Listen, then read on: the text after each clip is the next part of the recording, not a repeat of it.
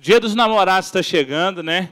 E às vezes você está aí, tem nada para comemorar aí no dia 2, dia 12 é um dia normal para você.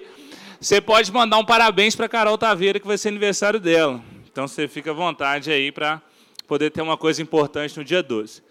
Mas hoje eu chamei duas pessoas que são muito especiais para mim aqui, para a gente bater um papo, não sobre namoro, não sobre relacionamento, mas sobre uma construção de vida. Né? São dois pastores da Central, né, que foram uma bênção na minha vida, que são até hoje. Foi, foram né, os pastores que fizeram meu casamento, foi o pastor que fez o meu casamento, meu primeiro coordenador na Central, uma pessoa que eu amo muito, né, assim, um carinho especial. Então, eu queria chamar aqui, queria que vocês recebessem com muito carinho pastor Breno e pastora Juliana.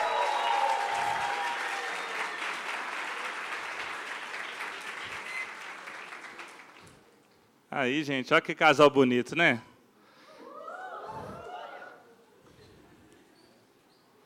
Pode sentar aí, fica à vontade. Eu não sou um bom anfitrião ainda não, mas eu vou pegar o ritmo disso aqui ainda. Pessoal. Nós que amamos muito você, Pedro Henrique. Pessoal, eu vou deixar eles se apresentarem, mas pedir para o Fernandão começar a gravar aí. O Manuel já foi lá lembrar ele muito bem. Esse culto ele vai estar disponível né, em formato de podcast para você poder ouvir depois. Então, para vocês terem noção, esses caras aqui que estão do meu lado são doutores na área de relacionamento, né? então toda dúvida que você precisar perguntar, se você quiser perguntar depois do culto, você pode alugar eles aqui. Tá? Brincadeira, eles têm três filhos lindos, eles vão se apresentar um pouquinho. Mas, Breno, Ju, vamos lá. Né? A galera aí não conhece muito vocês, queria que vocês se apresentassem aí, apresentassem a família de vocês. Então, Boa noite, tudo bem? Boa noite. Boa noite, bom demais. Alegria estar aqui mais uma vez. Eu sou o Breno, sou casado com essa gata aqui, a Ju, Juliana, minha esposa. Nós temos três filhos maravilhosos, Luísa, Sofia e Lucas, que hoje estão com os avós aí passeando, cada um num canto, e a gente veio aqui, estamos de Vale Night, para poder compartilhar um pouquinho com vocês sobre a nossa história, sobre aquilo que Deus fez né, na nossa vida e de como que a gente é, tem estruturado aí a nossa história, a nossa família. Isso aí. Eu sou Juliana, é, sou casada com o Breno, mãe de três filhos, e é um privilégio estar aqui com vocês, né, com o Pedro aqui. Amamos muito ele, a Belle, todos os outros coordenadores e pastores dessa igreja aqui, né, da Boulevard. E é, é muito legal ver a carinha deles aqui, né, de todos vocês, assim, lembrar é, que a gente Igual ele falou, a gente foi os primeiros coordenadores. Eu estava ali no cantinho pensando de cada célula, quando a gente fez a multiplicação da nossa, da nossa rede lá atrás, né, no nosso setor, e mandamos algumas células para cá. E o tanto que essas células cresceram né, e se tornaram uma grande rede aqui de jovens e adolescentes da Boulevard, emociona assim, o nosso coração de saber. Né? Então, é um privilégio estar aqui podendo compartilhar um pouquinho da nossa vida, da nossa história com vocês. É muito especial para a gente fazer parte da história da Boulevard. Nós começamos aqui junto com o GDzão da Leste. Eu vi esse menino ainda adolescente convertendo, é, saindo das torcidas organizadas e se rendendo a Jesus. Né? E a gente teve a honra de, de poder discipular e ver o Pedro crescendo e vários aqui. E quando a gente começou a enviar uma parte da nossa galera para sonhar com o projeto aqui, foi um, um parto para a gente. A gente investiu plantou um sonho no coração deles e vocês hoje aqui né, são resultado desse sonho que a gente plantou lá atrás, 2013, 2014, quando tudo começou. Então é muito especial para nós ver o Pedro como ele está, ver é, vários queridos aqui que cresceram, tão firmes com Deus e andando né, até hoje. Né? E é assim que a gente constrói um legado, uma história. Você sonha, você é fiel, obedece a Deus e a colheita, uma hora ela chega. Legal demais. Glória a Deus, né, gente? Mais uma salva de palmas para eles. Bom demais. Então, pessoal, assim, vamos direto ao assunto, né? Vocês, a gente quer saber, assim, né? Começar a nossa conversa aqui. Vocês falaram aí, eu falei, apresentei eles. Eles são pastores hoje, né? Os dois em tempo integral. Tem uma família linda. E assim, a gente, muitos aqui estão conhecendo só esse recorte, né? Mas e aí, como é que começou essa história? Né? É, como é que era aí vocês? Como é que vocês se conheceram? Foi na igreja, não foi? Como é que vê essa história aí, Breno e Ju? Então, eu, eu frequento a Central desde 97, eu era adolescente. E Muito eu... Quem que era nascido aqui em 97? Olha isso, velho. Ah, vocês já estavam velhos já, já. Então, eu, eu, eu era adolescente nessa época e, e eu, a Central nem, nem, nem tinha célula ainda na época quando eu cheguei. E eu passei uma, uma adolescência meio é, um pé lá, outro cá, ia na igreja, ia nos acampamentos de vez em quando, mas eu estava bem envolvido no mundo. Né? E durante aí quase 10 anos tive uma vida meio dupla assim na igreja e no mundo e vivi uma vida muito louca, muito promíscua, é, usando muita droga e aprontei demais. E é, quando é, Jesus ele entrou no meu coração e eu me arrependi e, e, eu tomei uma posição de mudar de vida, isso foi 30 é, de dezembro de 2005 eu voltei para a central e comecei a, de fato, buscar a Deus e a, a, a, mergulhar de cabeça no Senhor. Me apaixonei por Jesus, comecei a ler a palavra, orar, e estava em todos os cultos, todas as células, estava em tudo. E eu, quando é, vim para o Senhor de verdade, eu, eu consagrei meu coração a Deus. Falei, Deus, a minha vida é do Senhor. E eu não, não quero é, nada para mim agora, é hora de eu, de eu te buscar, de eu te conhecer, né? E eu estava focado mesmo em, em buscar a Deus, em crescer com Deus, né? Eu acho que eu não estava procurando uma namorada, eu não estava preocupado em me casar, eu tinha, eu queria assim, eu tinha consagrado meu coração, falei, Deus, quando chegar a hora de eu conhecer alguém, né? Eu quero conhecer alguém para casar. Eu não quero mais ficar nessa vida de namorar, terminar, de ficar com uma, com outra. Né? Eu quero agora a próxima que seja a, a minha esposa. E eu fiz uma oração, consagrei meu coração, fui para Jesus e comecei a viver com Deus. Eu, eu, de fato, não estava buscando uma, uma namorada ou uma parceira quando é, meu coração começou a, a bater mais forte por ela. Né? Eu estava buscando a Deus. E você tinha quantos anos em 2005? Tinha. Eu, eu tinha. Não, eu tinha 21 em 2005. Oh. 21 anos. Vamos acabar com o mistério, né, gente? Ele tem 38, eu tenho 37. Estão novinhos ainda, Nós nem né? somos tão velhos assim, é. para falar a verdade. Né? Não, não são tão, jovens, tão sou um jovem senhor. É, jovens. Jovens, é. É, mas então é isso. Eu acho que uma coisa, uma coisa interessante é que é, talvez a melhor maneira de encontrar é, alguém é buscando a Deus, sabe? É, é, é, não estar desesperado, não estar achando que isso é que vai é, ser a, a, a, realização do maior sonho ou o, onde eu vou me encontrar, porque eu queria me encontrar em Jesus e Ele me deu ela é, de presente, mas eu estava focado mesmo né, em, em, aproveitando ao máximo. Eu acho que essa fase de solteiro é uma fase muito especial, que a gente tem uma flexibilidade, uma liberdade para fazer o que quiser, para ir e vir, para buscar a Deus, você não tem que prestar contas para ninguém, né? você é dono da sua agenda. Então é uma fase muito especial para você se consagrar a Deus e, e crescer crescer com Deus, conhecer ao máximo, né? mudar de vida, deixar o Senhor te transformar. Então eu estava nessa pegada, assim, eu era um solteiro tranquilo, bem resolvido, queria Jesus, queria Jesus, e aí é, a gente começou a, né, a, a, ficar amigo. Foi assim que, que foi rolando. E aí, Juju, como é que foi? É, primeiro eu quero saber, quem, quem aqui é solteiro? Levanta a mão. Assim, vamos ver quantos solteiros nós temos aqui. Muito bem. A maioria da nação, né? Muito bem. Quantos, quantos namoram? Levanta a mão. Quantos namoram? E temos alguns casados ou não? Casados, temos casados. Ah, temos aqui, ó, bastante Olha casados. Ah. Tem uns guerreiros aí, né? Então tá bom. Só para ver mais ou menos o, o pessoal. Noivos, noivos. Noivos, muito bem. tá desesperado, né, irmão? quase lá, tá quase lá, gente. Então, eu, eu fui para a igreja com quatro anos de idade. Então, eu é, praticamente nasci né, na igreja. É, mas eu me converti mesmo com 14 anos. Né? É, eu conheci Jesus, né? passei uma época ali dos 11, 12 anos, um pouco mais é, em dúvida do que eu queria, mas eu tomei uma decisão séria com Jesus com 14 anos. E desde então, É, é, eu antes disso, né, eu já tinha até ficado com um menino, dois, assim. Mas quando eu tomei uma decisão por Jesus, eu falei: agora é, essa parte do meu relacionamento é dele, né? E nunca mais tive ninguém, né? Ninguém. E era muito séria com Deus. E aquela menina crente mesmo, assim, da escola. De que... Raiz, né? Raiz, assim. Tem umas meninas aqui assim, Joaninha. Tem, tem umas raízes, pois é. Eu era, assim, raiz, assim, apaixonada por Jesus.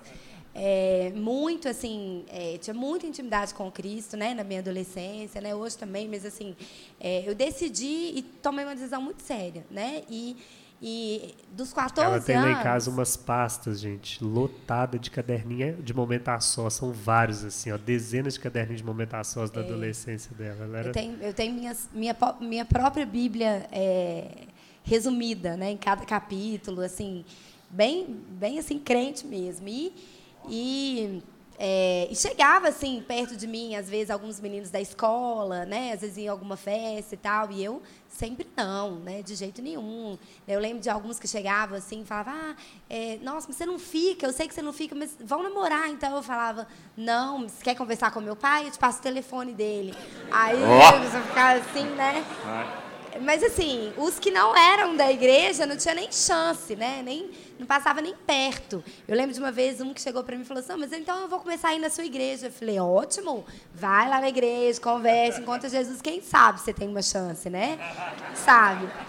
E e dentro da igreja, né, assim, tinha os meninos da igreja, a gente tem as paquerinhas e tal. Eu tinha um, um menino que eu gostava, né, minha paquerinha da igreja, mas era tudo muito sério, né?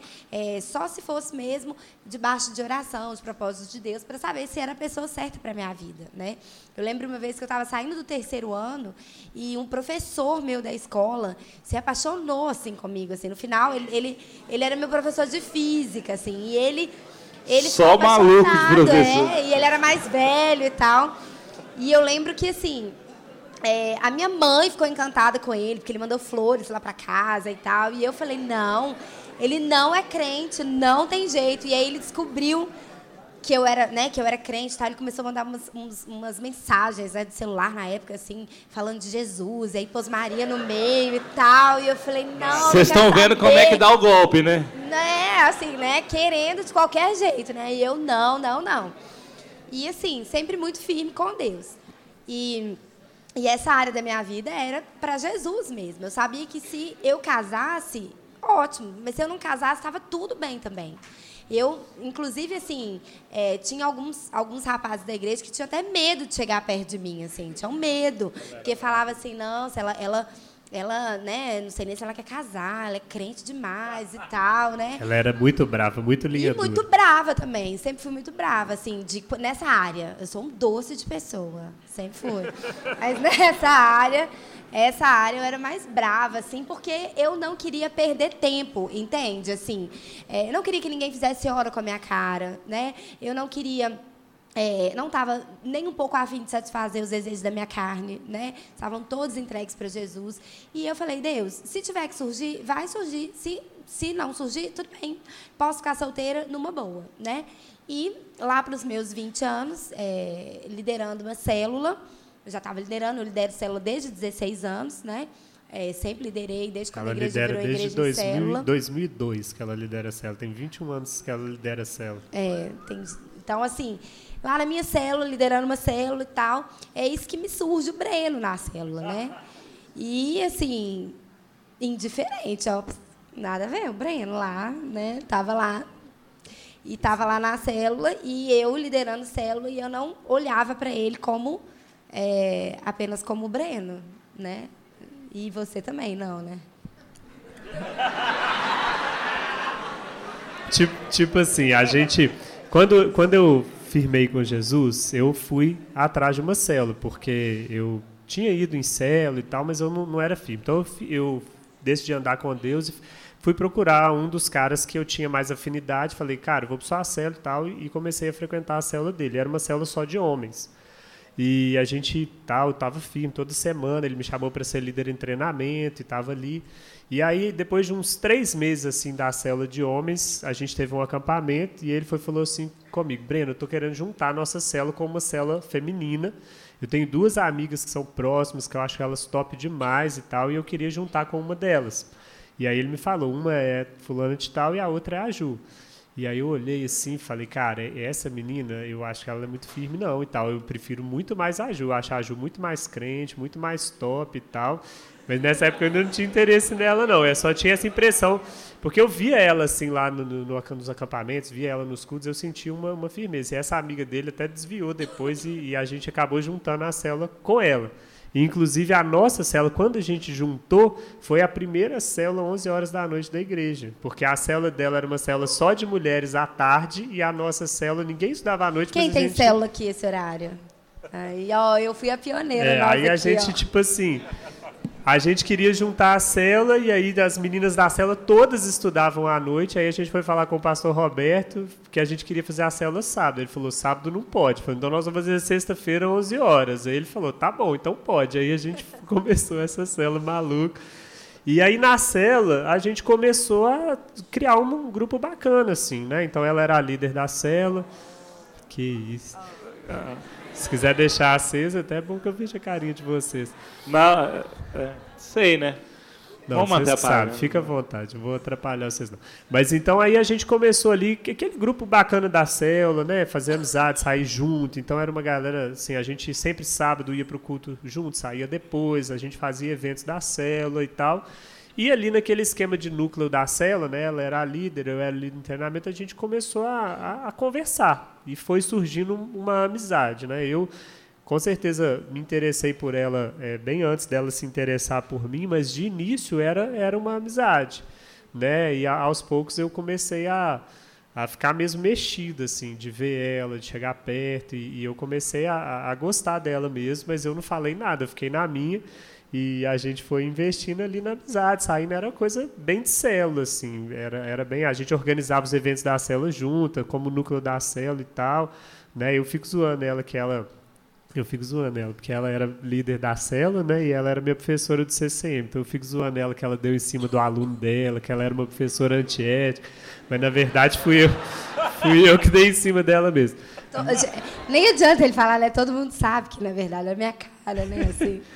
É, mas aí a gente começou a ficar amigo, assim, né? Eu acho que o que se destacou é porque é, o que, que eu comecei a notar, assim, a gente saía com a galera, mas na, na, assim, distrair um pouquinho, tava nós dois no cantinho conversando, conversando, conversando, a gente ficava horas conversando. Então o povo estava lá, a gente estava com a turma, mas a gente tinha um assunto muito legal, fluía muito nosso papo e a gente começou a ficar muito amigo. É, e, e, aí se aproximando gente, aos a gente foi para uma viagem missionária em Pavão, é, pela igreja.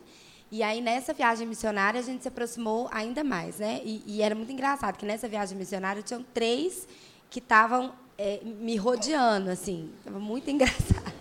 Marcação cerrada ali, né? Era assim. Juju disputado, desejada é, das nações. É, ela sempre foi muito popular lá na igreja. Eu não sei porquê, tá, gente? É, é, Maravilhoso. Eu já sei, é, é, o bom perfume de Cristo, né? Só pode. Mas, é, eles estavam os três. E aí teve um, um, um episódio assim que é, eles foram. A gente estava numa casa separada e. As, as mulheres estavam numa, casa, casa, e os, homens, homens estavam hospedados na igreja. Assim. É, na Era igreja. um ônibus, veio um ônibus de BH lá para esse sertão lá e a gente fez missões, uma semana de viagem. E aí era um, um quarteirão, assim e tal. E aí eu, a gente foi para casa, aí os dois outros meninos falaram: não, a gente vai te levar e tal. Aí eu olhava para ele assim, ele tipo, tchau. E eu ia embora e ele ficava para trás. Aí eles foram, eles é, tipo, algumas pessoas foram numa tribo indígena e eu acabei ficando, porque não podia ir todo mundo e tal. E aí os outros dois trouxeram presente de lá para mim e ele não trouxe nada. Tipo assim, ele às vezes fazia uma uma é, como é que fala assim para deixar uma é tipo assim tava eu não sei o que que era não, o que, o que, ro... o que rolou o que rolou é porque tava tipo assim eu e esses dois caras interessados nela e eles estavam dando em cima e eu falei, ah, eu não vou ficar fazendo, tipo assim, joguinho, entrar num, num, jogo com eles, entendeu? Então eu, tipo assim, eu deixava eles fazer as coisas e eu ficava na minha. E acabou que eu chamei mais atenção sendo diferente. Chamou mais atenção, do que exatamente. entrando no jogo com eles. Então é, aprende aí, você que fica aí, né? É, não precisa Sempre. ficar. É porque eu acho assim que, que a, a mulher, né? Eu já sabia que ele estava interessado. Mas a mulher também não gosta, que fica o tempo inteiro em cima. Aí, né? ó. Tipo assim, melando demais, né? Assim. Então, acho que esse, esse afastamento dele foi bom.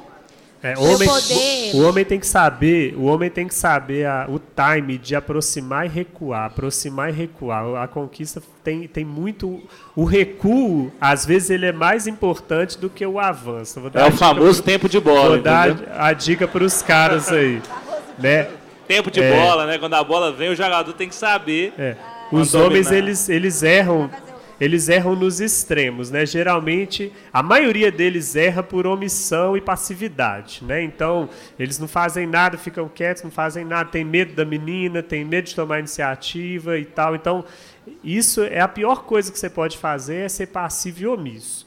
Tá? Mas sendo ousado e dando passo, você tem que avançar e depois recuar, avançar e recuar. Você não pode estar sempre presente, você não pode mandar mensagem toda hora, você não pode entrar na no jogo, você não pode ser tá, meloso. gente? É isso, na época da conquista. Estou falando assim, na época que você está querendo se aproximar. Você não pode ser meloso, você não pode ficar babando e tal, tipo, o tempo todo. Então, eu tava doido com ela. Ela sabia de alguma ela percebia, mas ela ficava intrigada, porque eu não ia e tipo assim, ficava babando, entendeu? Eu ia e recuava, né? E, e- e nesse processo teve algo muito legal também que aconteceu, porque eu- como eu estava assim apaixonado, do, louco com ela, é, eu comecei também a, a ser desafiado por Deus a entregar. Né? E eu lembro em vários cultos de, de sábado, assim, eu vinha no altar, ajoelhava entregava. Falava, Deus, eu quero muito casar com ela, eu quero né, conhecer e tal, mas eu te entrego. Se não for da sua vontade, eu te entrego. Eu, eu entreguei ela no altar várias vezes. Né? E esse processo de também não ficar em cima foi também trabalhado por Deus no meu coração, porque quando, como, quando eu estava ficando ansioso demais, pilhado, pensando nisso o tempo todo, Deus falava com ele, Breno, entrega, entrega. Se for rolar, eu vou te ajudar, as coisas vão acontecer, mas você precisa entregar. E eu entreguei ela várias vezes. Né? Então, acho que é, é importante você querer, é importante você gostar, você tomar iniciativa, você interessar, mas a paixão ou o sonho de se casar não pode se tornar um ídolo na sua vida, né? E você precisa ser completo em Deus, porque tem anos atrás eu ouvi uma frase muito interessante, e ela é muito verdadeira, né? Que é assim: quem não sabe ser um bom ímpar não sabe ser um bom par. Né? Se você não está bem resolvido com você mesmo, se você não, não gosta de estar sozinho, se você não gosta da sua companhia, se você não tem seus projetos pessoais, se você não tem seus sonhos, seus propósitos, suas experiências com Deus, você está parado esperando, ah, o dia que eu me casar, ah, esse dia minha vida vai ser completa, esse dia vai ser feliz, dificilmente você vai conseguir, porque quando Uau. você começa a namorar, uma pessoa que está muito ansiosa para casar, uma pessoa que está idolatrando demais esse sonho, quando ela começa a namorar, ela sufoca a outra, porque ela coloca todas as expectativas que você vai me suprir e, e aquilo vira um ídolo. Né? Então você precisa estar bem com Deus, você precisa estar em paz. Né? E, e- e isso foi muito importante. Então, acho que Deus fez um trabalho no meu coração e eu também fui estratégico nesse sentido que eu estou falando, que eu não ficava só com meu time em campo o tempo todo. Eu tinha, tinha hora que eu tirava de propósito e ela ficava intrigada. Eu via que ela ficava. Era ótimo. Então, teve esse processo, né? E, assim, deu para ver que vocês eram bem completos em Deus, né? E como é que foi essa aproximação para o relacionamento? Então, é, é, que a gente aprendeu aqui, então, que a gente precisa ser completo, né? Acho que se você estiver anotando aí, anota, né, que antes de ser um bom par, você precisa ser um bom ímpar, né? Para não tornar aquele relacionamento um ídolo para você. Mas e aí, você entregou, ela já tinha entregado há anos atrás, então o coração dela, já era fechado para a balança eternamente, né? E como é que foi assim essa aproximação, essa chegada, esse, esse aí gosto de você, então, ok, é, é, vamos orar. Que é isso de vamos orar, né? Acho que que que é isso? Que história que foi Isso. essa? Aí é isso mesmo, a gente já estava, né? é, é, nosso principal, nosso maior amor era Jesus, né? Viver com Ele, a vida com Ele, né? E a gente sabia que isso não faltava para gente, né? É, essa música que vocês cantaram aqui agora, né? Uma vez que eu coloquei os meus olhos em Ti, né? é, Nada mais me satisfaz, eu só quero a Ti. Então, assim, era isso. As outras coisas que vão acontecendo na nossa vida é, são coisas que Deus vai dando, né? São graça, né? É presente de Deus. Então, ele era o principal para mim e o principal para o Breno. E Deus sabia que eu só ia eh, me apaixonar, entregar meu coração para alguém que era inteiro em Jesus, né? Nenhum que era mais ou menos, nenhum que era né, negociável, nada era negociável, né? É, quando colocava Jesus no meio. E aí a gente foi se aproximando, a gente voltou dessa viagem, ele me mandou uma mensagem, né? E claro que eu já estava um pouquinho interessada, né? Assim, não era, é, não era uma possibilidade zero, né? E Deus foi abrindo meu coração, porque é, eu sempre fechava para. Eu não, fech, eu não era fechada para isso, né? mas ainda não tinha surgido alguém que correspondesse, né? de alguma forma. assim. E aí a gente voltou dessa viagem, a gente voltou conversando na célula e tal. E essa viagem foi em julho. E em setembro, a gente, é, uma amiga minha me chamou para a gente poder ver o irmão dela tocando num lugar. Era uma menina da célula, o irmão dela ainda não crente. Ela queria que a gente fosse prestigiar ele, para né, mostrar assim, para ele um dia poder ir na célula e tal. E a gente fez todo um movimento na célula, mas acabou que foi eu e ele apenas. Tinha, tinha mais tinha gente. Uma turminha, a gente foi uma meia dúzia da galera da, da célula, tinha alguns conhecidos da igreja que foram prestigiar. A gente prestigiar. foi junto, né? A gente foi é, junto. A gente foi junto, acho que. Isso, foi. e a gente foi, era um, um pessoal da célula e tal. E aí chegou lá nesse lugar.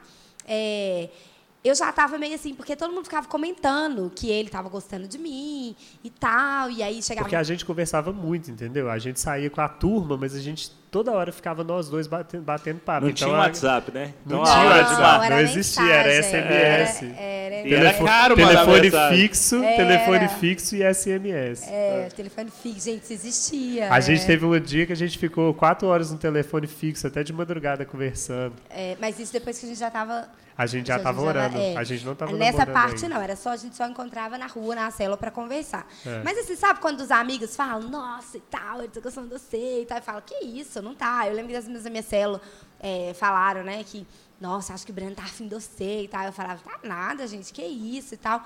Mas aí eu comecei a, pensar, deve ter alguma coisa, né?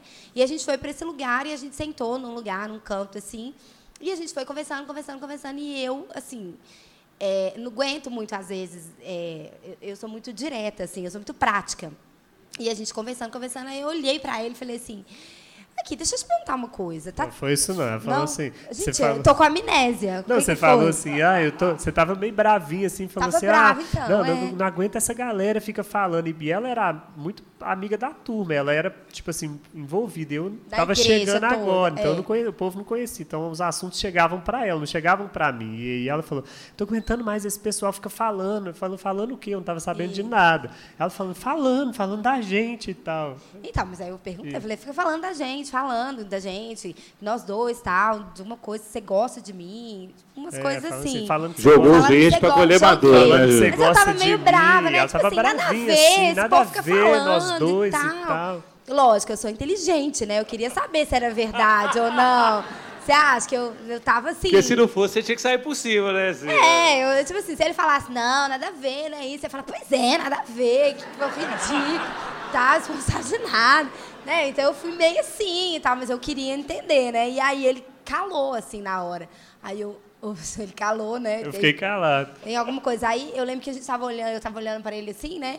E aí eu virei para frente. Pra frente, já não olhava e fiquei olhando para frente, assim. Aí não olhei para ele mais hora nenhuma. Aí ela falou assim, mas por quê? Você gosta de mim? É, tipo, porque ele ficou calado, né? Eu fiquei eu falei, calado. Nada aí eu a falei ver assim, falar isso. Aí eu falei com ela assim, ah, Aí... gostar, gostar, eu não sei se chama gostar, mas eu sei que se Deus virasse para mim hoje e falasse assim, você pode escolher qualquer pessoa que você quiser para casar, eu escolheria você. Meu Deus!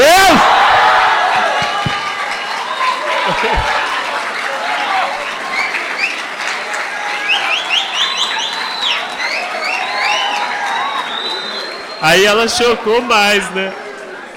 Depois era só aliança no dedo e caso. Aí ela horrorizou, ela horrorizou, ela ficou morrendo de vergonha. Gente, pensa, eu achava que eu ia, né, que alguém falasse, não, eu gosto de você, quem sabe a gente vai orar. E ele falou, não sei se você gostar, mas eu casaria com você, né? Aí eu não, aí passou o resto da noite eu olhando pra frente e ele falando, eu, uhum. Tá bom, então vamos embora, né? E aí a gente foi embora e eu fiquei não, com aí essa, eu propus né? a gente orar. Não, aí nesse Naquele- dia naquele foi, esse dia a gente é. começou a orar. Ah, não, e aí ela, eu virei e falei assim, Aí ela eu ficou falei, olha, desconcertada, ela falou, não, eu sem não... eu olhar não- pra ele, Isso. olhando pra frente, falei, olha, eu não tive coragem de olhar né, no rosto. Ele falei, olha, eu não gosto de você. Fui bem claro. Eu falei, não gosto. Falei, Ela falou. Que isso? Não, mas foi top, foi, foi top a falei, conversa. Eu não gosto de você, mas, mas, mas eu estou disposta que você tente me conquistar. Isso, ela falou, estou falei, aberta a ser jeito. conquistada. É. Aí eu falei, gostar. então vamos orar. Eu propus da gente orar. então você aceita orar comigo pra gente colocar diante de Deus? Eu falei, é oração, claro, a gente ora, né? Aceito, Isso. vamos orar então. E aí começou. Aí nós saímos lá, aí mudou no, no Orkut, né? Vocês nem sabem que, vocês nem sabem o que é isso. Eu não tinha Orkut, não. Mas... Não mudou nada no Orkut, Aí não. nos mudou o status relacionamento para orando. Mentira. Não existe esse status no Orkut. Não, né? É, mas aí a gente começou a orar, de fato, né? Ela orando, eu, eu orando. orando eu orando é, na minha casa. É, no início, no início a gente não tinha dele. tanta intimidade, então era separado. Ela orava, Isso. eu orava. Depois de alguns, algumas semanas, alguns meses, a gente começou a orar não, junto. E aí mesmo. teve o primeiro encontro, né? Que aí ele me chamou, Foi. antes da gente começar a namorar. Então, e aí, nesse primeiro encontro a gente orou junto, né? E depois a gente encontrou Foi. de novo, por exemplo. Foi no supermercado, fui no supermercado. Ele falou, posso ir com você? Falei, Pode. É, a gente começou tipo, a encontrar tarde, né? É, e aí saí... depois no final, então vamos orar agora, vamos, né? E aí a gente orava junto, junto também, né? E nesse primeiro encontro foi ótimo, assim, que ele foi o primeiro encontro da minha vida, assim, né?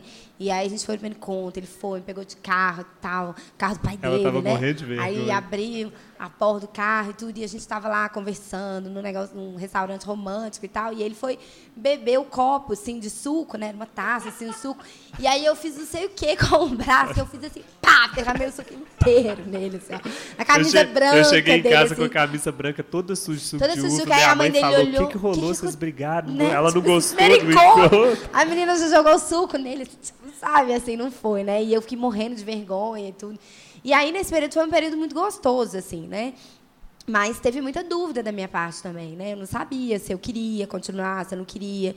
E aí, nesse período de oração, então, de setembro é, aí, em outubro, ali, a gente já começou, às vezes, assim, pegar um pouco na mão, né? Dar um abraço, né? Sem beijo. E mais oração. E aí, é, eu, no meu momento a sós, ele no momento a sós dele, Deus usou o mesmo versículo lá legal. em Provérbios, ah, Não, Eclesiastes, desculpa, em Eclesiastes, falando assim, há tempo para tudo, Eclesiastes 3, há tempo, há tempo para tudo. Há tempo de abraçar e de afastar-se de abraçar. E aí Deus falou comigo, não é hora né, de encostar, não é hora de abraçar, não era nada disso. E aí eu fui e falei com ele, olha, Deus falou isso comigo. E ele falou, Deus falou isso comigo também. E aí em outubro Foi a gente a mesma coisa. parou. Eu tinha, eu tinha pegado, como eu estava gostando dela e a gente estava nesse propósito de oração, eu resgatei no meu, no meus documentos lá uma apostila de um curso de namoro que o Roberto e a Simone tinham dado é, para a gente. Compartilha e, depois. É, eu nem é, sei se eu tenho eu, mais esse tem, Eu tenho, tem? tá guardada. Uhum. É, aí eu comecei a ler essa apostila e tal, em casa sozinho e tal, e aí eu estava lendo várias coisas. Aí tinha um texto de Eclesiastes, aí tinha esse versículo, que há tempo de afastar, de abraçar e de afastar de abraçar. E Deus falou muito no meu coração naquela hora. E aí quando a gente foi conversar, no mesmo dia, na mesma noite, Deus tinha falado com ela e comigo a mesma coisa. E aí a gente estava orando, é, o momento de orar é, não é um, um status de relacionamento, é uma fase onde você quer dar um passo, pelo menos eu queria dar um passo, e a gente estava conferindo diante de Deus se ele estava de acordo, né? se, se ele, se ele é, apoiava aquele passo que a gente queria dar. Né? E Deus ele falou com a gente que ele, a gente poderia continuar orando, mas que a gente tinha que tirar o toque físico. Por quê? Porque a gente estava começando a ficar muito apaixonado, porque a gente ficava abraçando, é, andando de mão dada e tal, e a gente não tinha nada oficialmente um com o outro. Né? E Deus ele falou: não, vocês não têm um compromisso, vocês não têm que ficar se abraçando, se tocando, senão vocês se afastem. E a gente fez um jejum, acho que fez, sei lá, um mês de jejum, sem, sem encostar, e a gente só conversando, para ver até se o, aquele aquela proposta de namorar, ela vingaria tirando esse toque físico, né? Porque a gente estava avançando um passo antes da hora e a gente recuou e falou: vamos ver se só na conversa, só na amizade, isso vai é, persistir, né? Isso, porque... isso é muito importante, porque assim, às vezes quando a gente começa no período de, de, de paquera, né? E a gente fala, ah, vamos orar e tal, e a gente já começa a colocar o toque físico, é, hormônios não são crentes, né? Eles não são, eles não se convertem, né? Então, assim, a gente fica com eles muito à flor da pele. Aí a gente quer abraçar e a gente quer beijar. Isso atrapalha. Atrapalha o seu desenvolvimento da amizade, né? atrapalha muita coisa. Então a gente precisa. É, Deus falou muito claro com a gente: olha, vocês precisam saber se é isso mesmo que vocês querem. Né? E para mim era uma dúvida muito grande, porque eu não tinha certeza ainda se eu queria. E quando eu tocava nele, abraçava ele, eu achava muito legal. Né? Eu gostava de sentir a sensação, né? que era algo para mim muito diferente. Então isso estava atrapalhando. Nunca tinha tido, ela tinha ficado desde a adolescência dela, seis anos, sem, sem encostar, encostar em ninguém, ninguém e tal. E aí era muito legal, porque assim, Deus falou muito claro, olha, é, o toque físico ele vai vir depois no namoro, regrado também, né? No noivado, regrado também, para depois vocês liberarem só depois do casamento.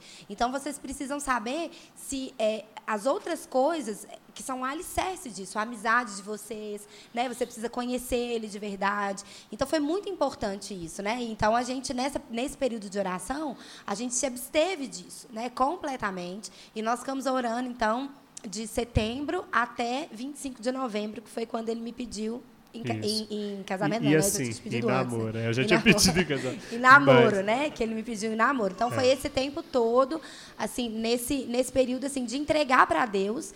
E Deus estava com a gente, porque Deus falou com a gente, né? E aí ele foi colocando certeza no nosso coração. E uma coisa muito importante também, eu tinha os meus líderes na época. É, o meu pai, ele não é cristão. Minha mãe é cristã, mas a minha mãe, ela não ligava muito. Ela falava assim, ah, porque vocês não estão namorando ainda? Ela, tipo, queria já que namorasse de uma vez, né? E, e os pais ela dele foi são profeta, cristãos. A mãe dela, é, minha mãe, a primeira vez que viu ele, falou: Você vai casar com aquele menino. Eu falei: Quê? Foi muito engraçado. Mãe... Ia ter um evento da célula, a gente ainda estava lá no início. Mas não pode contar muito detalhe, não, que a gente tem tempo. Ah, desculpa. Eu fui lá levar, eu fui lá levar um negócio lá na casa dela porque ia ter um evento da célula, um dia do amigo da célula. Aí eu fui levar uns cartolinos, uns negócios lá para a mãe dela, e aí eu fui, entreguei e fui embora. Aí quando ela chegou da aula, a mãe dela falou com ela assim: seu marido teve hoje.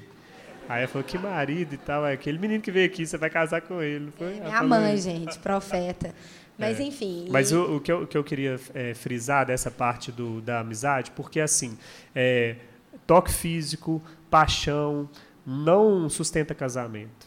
Né? A aparência física, a paixão, o desejo, isso não sustenta. Isso é um tempero maravilhoso, é muito importante ter, mas o casamento tem outros alicerces que de fato são o que sustentam. E um dos principais alicerces que tem um casamento é a amizade. É uma é, eu, e, eu e ela a gente acompanha casais há anos, a gente aconselha casais em crise toda hora. E uma das principais diferenças entre os bons casais e os casais ruins é a a profundidade e a qualidade do diálogo. Então, um casal que é amigo, um casal que gosta de estar junto, que, que sabe falar sobre tudo, sem fazer joguinho, sem fazer insinuação, sem ficar nas entrelinhas. Então, assim, a gente sempre teve papo reto um com o outro, a gente sempre falou de sentimento, a gente sempre teve conversas profundas, a gente sempre gostou de filosofar, de falar sobre propósito de vida. Então, assim, é, quando a gente foi, por exemplo, ver a apostila do curso de noivos, né, que passa vários assuntos, a gente já tinha passado por todos aqueles assuntos, porque a gente sempre foi muito forte na conversa. Então, se você quer é, um, um, um termômetro, um ingrediente para você avaliar ou escolher alguém, escolha alguém que você é amigo. Escolha alguém que você gosta de estar tá, de tá perto, de estar tá junto. Né? Se você for embasar um, um, um, sonho de casamento só na atração física e no desejo, isso não garante nada para a sua vida a dois. Né? E a gente investiu muito, e eu acho muito sábio né? a gente ter esse princípio de você não enfiar o toque físico e investir nisso antes da hora. Porque se você vai estruturar todo o seu tempo de paquera, de oração, até mesmo de namoro, com uma ênfase enorme em toque físico, você vai é, preencher esse tempo, ao invés de gastar tempo conversando, sendo amigo, se conhecendo, você vai gastar esse tempo se apaixonando e conhecendo o corpo um do outro. E não é esse o propósito, né? Deus, é para Deus, sexo e casamento são sinônimos. Então você não tem direito de tocar no corpo de alguém a não ser que você vá levar o pacote completo para casa. Você não pode usar o corpo de uma pessoa depois cada um vai para sua casa. Você só pode ter o corpo da outra pessoa se você tiver a pessoa inteira para você com você para sempre. É sinônimo. Então você não pode no na paquera, no namoro, ficar investindo no corpo, sendo que você ainda não está apto para o pacote completo, para assumir os boletos, para assumir a agenda, para assumir a rotina. Então é, na hora do, do, do, orar, na hora de investir em alguém, na hora do paquerar, uma das coisas mais importantes é você olhar a qualidade do papo e da conversa e da afinidade entre vocês. Né? E eu, eu tenho uma, uma coisa muito importante que eu gosto muito de desmistificar, que é a questão do, ah, ela é a pessoa certa para mim, porque tem um, um imaginário meio tipo alma gêmea, assim, será que é ela? Será que eu encontrei minha alma e a gêmea, é. minha tampa da panela? Isso não existe, gente, não existe, não é bíblico, diante de Deus isso não existe, né? Eu, eu vejo, assim, Deus trabalhando e falando com as pessoas que estão nesse propósito de oração, é, eu vejo Deus falando com as pessoas quem Deus não quer que você se relacione. Então, quando, quando é furada, quando vai te machucar, quando é alguém que vai te afastar de Deus, eu vejo que Deus fala, não. A gente começa, eu estou orando, aí Deus vai e fala, não, não é essa pessoa. Não, pula fora, termina, se afasta. Então eu vejo Deus falando quando não é, e quando há possibilidade, eu vejo que Deus nos permite escolher.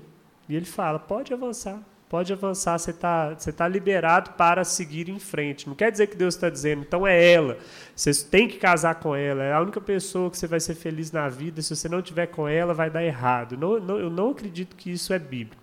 Então eu acredito que Deus fala quando não é, e quando você tem compatibilidade, Deus te abençoa para ir. Então, quais são os princípios que você precisa olhar para escolher alguém? Primeiro, primeiro, primeiro, primeiríssimo de todos, essa pessoa ela ama Jesus mais do que a mim? Ela é séria com Deus? Ela busca a Deus mesmo, de verdade? Né? Segundo, é, é, nós somos amigos, a gente tem coisas em comum. Né? Então, às vezes, você fica pensando, ah, eu vou paquerar, quem eu vou paquerar? É, às vezes está aí do seu lado. Né? Às vezes é sua amiga, a menina da sua célula.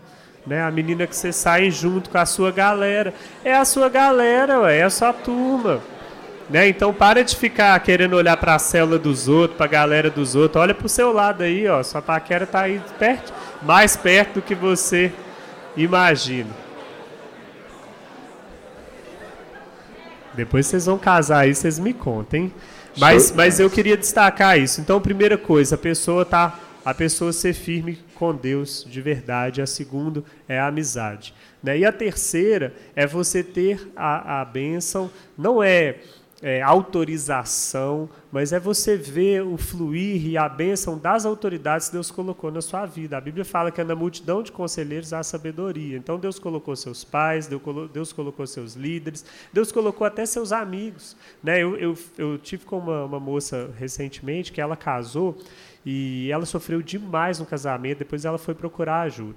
E ela falou assim: na época eu não notei mas hoje eu vejo que ninguém era a favor do meu namoro. Meus amigos não eram, meus pais não eram, todo mundo era contra. Isso é né? é muito forte. Eu tive uma conversa com os dois, eles eram noivos. Eu falei, sai fora. Falei na frente do cara, falei, sai fora desse cara, que esse cara é mó pilantra, sai de perto dele. Falei na frente dele. E ela não quis terminar e depois ela foi lá falar comigo, essa me avisou. Pois é. E aí então assim, houve percebe o que as pessoas isso, estão falando. Isso é um termômetro muito importante, gente, muito. Porque às vezes quando a gente está envolvido no relacionamento, a gente fica meio cego, assim, né? A gente não consegue é, ver o que está acontecendo e a gente às vezes tem um relacionamento às vezes conturbado. E mas uma coisa que faz que é bom, fala não, mas olha é ótimo, né? E você não consegue ver as outras coisas. Só que as pessoas ao seu redor elas notam isso. Então assim, é, no nosso caso, né? É, a gente falou com os nossos pais, né? A gente tinha, a gente era liderado, eu era liderada diretamente pelo Roberto, que, era, que é o pastor, o pastor Roberto e Simone, e a gente foi até eles, a gente conversou com eles, né? Quando começou a época da paquera, antes da oração, eles estavam acompanhando tudo, né? Certinho, assim. É, e era muito importante para a gente a aprovação deles, por quê? Porque além deles ensinarem para a gente, né, como que a gente ia fazer, porque é muito é, é, é, bom também você ter um casal que você vai se espelhar, que já está mais à frente, né, para você olhar, assim, olha, deu certo, né? Eles iam ensinar para a gente. Eu queria saber se eles é, viam que poderia dar certo, entende? Porque ali, né, entre os dois, pode ser que a gente não enxerga, mas é, quem está de fora enxerga, né? Então, assim, se você tem pais que te amam, com certeza, né? Ou que estão te abençoando e tal, e, e cristãos, então, nossa, tem que perguntar o tempo inteiro, né? É, pastores, né? Então, assim, eu lembro direitinho quando a Belle chegou para mim, dele, falou: Juju, eu quero te contar uma coisa. Aí eu falei: o que, é? Eu tô gostando. Era Pedro, né? Mas ela falou na época do Chickens. Aí eu falei, ah, sério? E ela, o que, que você acha? E achei tão bonitinho, assim, porque ela queria minha opinião, ela queria saber, né? E ele já estava também ali, né? Então, eu, e aí eu fui, conversei com ela. Ele falou, eu acho ótimo, ele é um cara de Deus. Eu acho que ele conversou com, com, com o Breno também. Né? Então, assim, é muito legal quando você tem a quem você recorrer, né? De te, de te aconselhar, de orar por você. Eu lembro que o Breno foi conversar com o Roberto quando ele estava gostando de mim, né? Isso, foi ele no chegou, início, quando eu estava começando início, a investir ele nela. falou, Roberto, eh, eu queria te falar, assim, que eu estou eh, gostando da Ju, né? E que eu queria investir nela. Aí, o que ele falou? Ele falou assim: você está muito atrás dela, você vai ter que correr muito para poder chegar no nível dela. Olha que encorajador, né? É, assim, foi o meu, meu pastor me, me animando. É, falou, falou assim: ela é muito para você, mas corre, que você chega é. lá, né? Exatamente. E ele correu, e ele correu muito, assim, não por mim, né? É, também por algumas coisas. O Roberto mas, ficou assim, meio assim, porque ela já era supervisora, ela era muito experiente, ela, ela era do GD do Roberto, e ela era muito importante na rede de jovens nossos. E eu era líder de treinamento, estava chegando, né? Então ele ficou com medo de eu atrapalhar o desenvolvimento ministerial dela, que era muito forte, né? Mas comigo, né? Ele falava assim, olha, o Breno é, é, é um... É um um menino assim discreto, centrado, né? Eu acho que vocês têm que orar, que vocês têm que aproximar. E eles me incentivaram, né? Mas por um lado, quando ele falou isso para ele, era uma forma de incentivar ele também. Então assim é muito importante você ter alguém, uma autoridade sobre a sua vida, seus pais, né? E seus líderes para olhar aquilo que às vezes você não está enxergando, né? E eu não namoraria com o Breno se eu não tivesse a bênção dos meus pastores e a bênção dos meus pais. Né? Quando o Breno pedir, foi me pedir, ele foi na, na minha casa casa, pediu meu pai. Meu pai achou até estranho, falou, ah, precisa disso, tipo assim, tá né? Bom, meu pai não pode. entendia direito. Ah, mas que... Meu pai se sentiu super honrado, ele falou, mas que legal, assim. nossa. E, tipo assim, isso é coisa do passado, né? Ele ficou super feliz, porque é, honrou a vida dele, né? Então, mesmo se seu pai e sua mãe não são cristãos, né? Não tem problema não, né? Vai lá na casa dele, fala, olha, eu tô aqui porque né, na casa dela, né? É, porque o homem vai que vai pedir, né? No Isso, caso, né? A mulher, a gente não tem essa modernidade não, né? Não. É, primeiro que não dá muito certo, tá? Meninas, não dá. Você querer pedir o homem namoro, ele vai sair fora.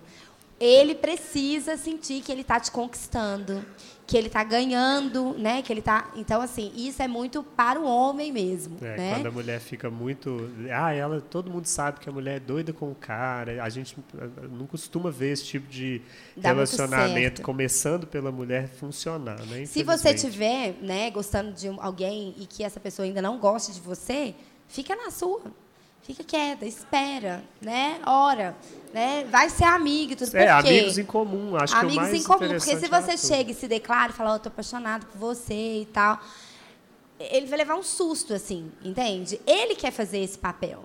Né? Então, é, é. espera. E homens, né? uma dica para você é, conseguir, porque assim a, a mulher, ela o homem, ele se interessa pelo que ele vê. Então, ele viu a moça, achou ela bonita, achou ela charmosa, ele já, já, já topa. A menina, ela se interessa pelo que ela ouve. Né? Qual que é o erro dos caras? Eles começam já se declarando. Só que a menina, ela não é nada sua, ela não tem interesse nenhum em você. Se você chegar, já chegar assim, oi, gosto de você, vamos, vamos orar. A menina vai falar, oi, quem você? Sai. Sai. Né? Então. E nem assim, nossa, você é linda. Tipo assim, nossa, é. como que você é bonita e tal. Não chega elogiando, assim, não. Fala de outras coisas. Qual que é a dica principal? É vocês, primeiro, sair com a turma. Então, você, você, vai, você vai aproximar daquela menina com a galera. E ali com a galera, você vai, puxa um papo, depois você sai de cena, aí você vai, conversa mais um pouco. E aí, quando você notar que junto, porque quando a moça está no ambiente seguro da turma, ela está mais disposta a, a, a, te ouvir, ouvir seu papo, ver se você é um cara interessante, se você é inteligente, se você. Eu falo com minhas filhas, minha filha uma tem seis, outra tem oito anos. Eu falo assim, meninas, o que, que vocês precisam olhar num homem quando vocês quiserem gostar de alguém pensar em casar? Falo, vocês têm que escolher um homem que ama Jesus, vocês têm que escolher um homem que gosta de trabalhar. Cara enrolado, pula fora Homem tem que ser trabalhador, gostar de estudar, gostar de trabalhar, ter responsabilidade, guardar dinheiro. Né? Então eu falo. Então, mulheres, se tiver um cara desses enrolado que não faz nada da vida, pula fora, senão você vai ter que sustentar ele a vida inteira. Então eu falo com as meninas, né? Falo com elas. Eu tá, falei isso anteontem com a Sofia. Ela tem seis anos, eu falei isso com ela ontem. Filho, você já decorou? Fala com o papai. O que que Pedro precisa? vai chegar em casa hoje e falar, Sofia, deixa eu te contar. É. Então, assim, é, homens, começa a aproximar, criar uma amizade com a menina com a turma. Você tem que saber o time de separar essa amizade da galera. Quando você só convida ela para um, sair só você e ela, quando já tiver tido muito papo com a turma. Porque aí ela já vai te conhecer, você não é um desconhecido assustador que vai sair com ela. Ela ficou morrendo de vergonha de sair comigo sozinha, mas a gente já tinha meses de papo com a galera, meses, era muita conversa. A gente conversava sobre muitas coisas. Então, a primeira aproximação do homem com a menina é com a turma. E ali, na, na, nas saídas pós-culto, na célula, você vai ficando amigo, ficando amigo, ficando amigo. Quando você vê que a menina gosta da sua amizade, tem uma amizade já fluindo, aí que você vai puxar ela e separar ela da turma e propor algo mais ousado. Show de bola. Estão aprendendo aí, gente? Estão notando?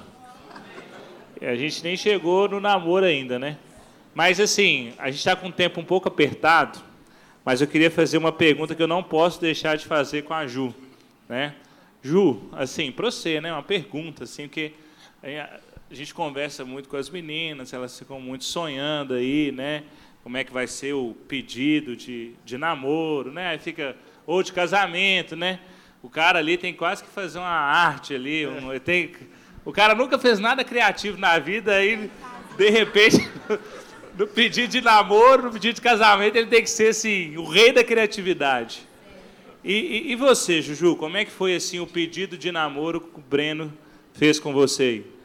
Bom, assim, Deus me deu o rei da criatividade. Ele é muito criativo, mais do que eu, assim. Eu sou muito criativa também, mas ele é muito mais romântico do que eu.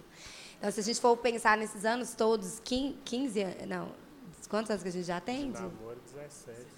Aí, tá vendo? Mandaram uma encomenda pra você. Eu falei que ele era o rei da criatividade.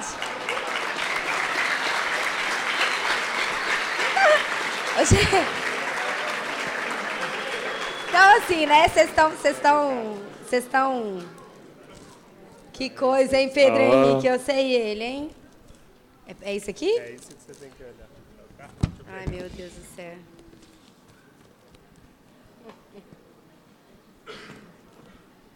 Vamos ficar de decoração aqui para nossa sala. Tem que ler, hein? Ô, gente, é, ele me deu o, mes, o cartão, não é mesmo, né? Outro cartão, mas com as mesmas coisas que ele me deu no dia que ele me pediu namoro.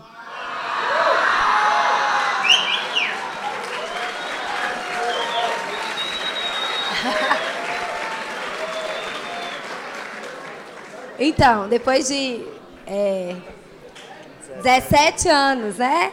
17 anos depois, Está escrito assim: você está convidada para o jantar romântico a realizar-se no dia 10 de junho, lá na data lá era 25 né, de novembro, de 2023 às 21 horas e 30 minutos, em local surpresa. Aí tem, uma, tem um convitinho aqui, que está escrito sobremesa especial, indispensável apresentação desse, prepare-se. Prepare-se. Hum. Eu, eu fiz, é, na época. É, ela tinha saído para ensaiar, ela estava ensaiando para o musical de Natal, ela dança nos musicais da igreja e tal. E aí eu sabia que ela não, estava, não estaria em casa. Aí eu fui lá, estava o, o pai e a avó dela em casa, e aí eu deixei um vaso de, de planta e um, um cartão.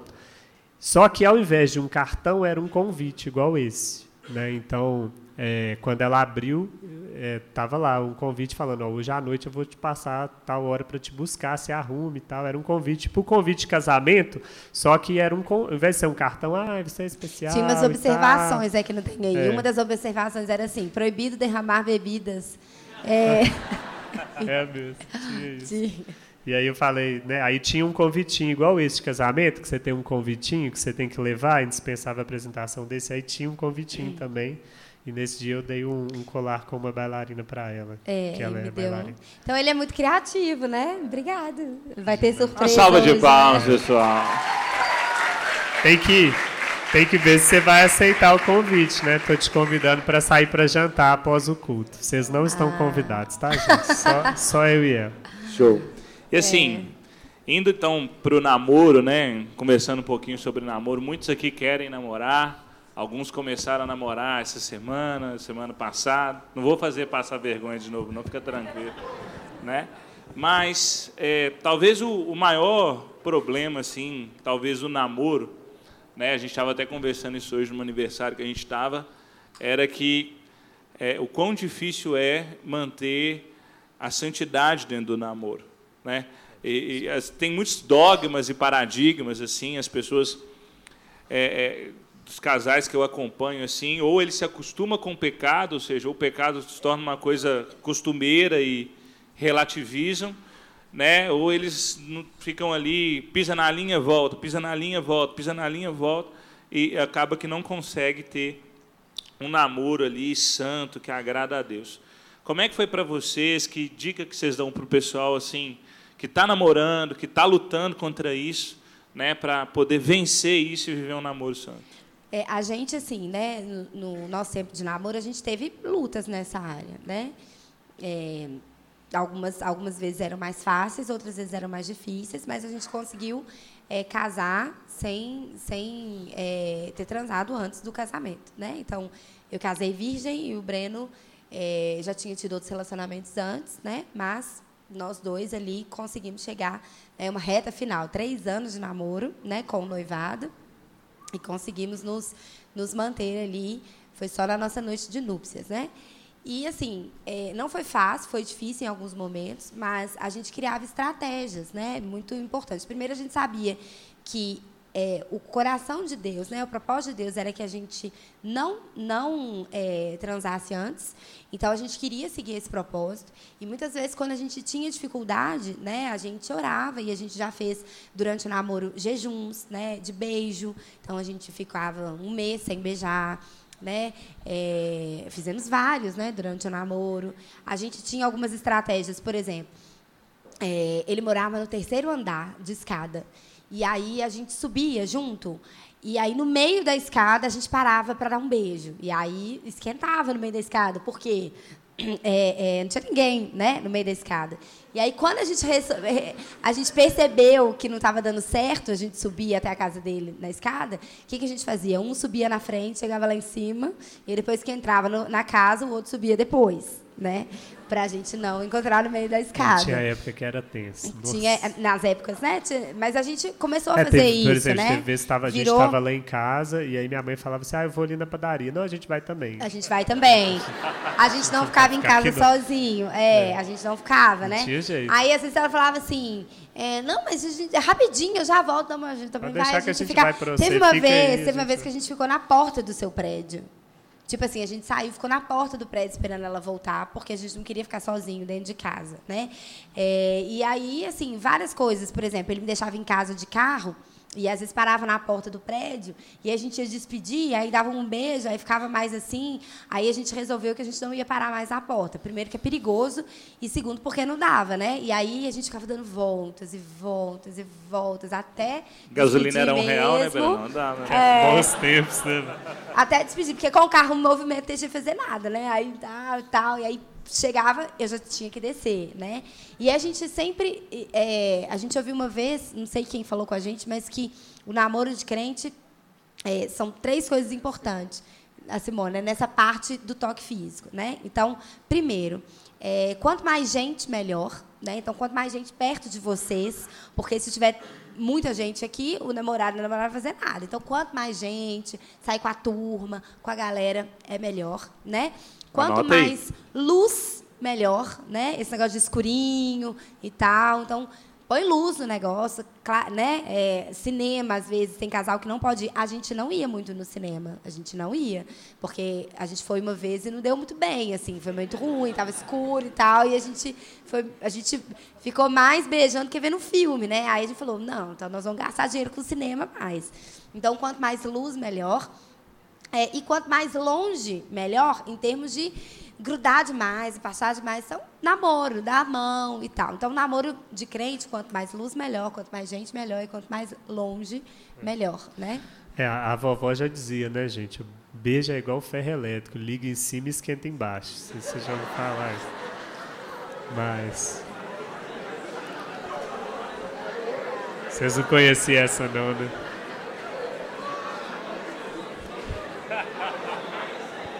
Tem uma outra também, tem uma outra também, que é assim, o homem, ele é igual um fogão, é, um fogão elétrico. Ele liga de uma vez, né? Então ele liga muito rápido. A mulher é um fogão a lenha, ela demora mais a ligar, né? Mas quem desliga mais rápido também? O homem, a mulher demora a desligar, né? Então, é, às vezes vocês estão aí no namoro e tal, o homem já está assim e tudo, é melhor a mulher na hora já falar, opa. É, enquanto ela ainda não, não entrou, né, já não perdeu ainda, é melhor ela cortar. É melhor ela cortar. Mas assim, então... a, o que a gente percebe, né, é que o beijo é que é o início de, da queda do casal, é né? Então assim, é, beijo só em público.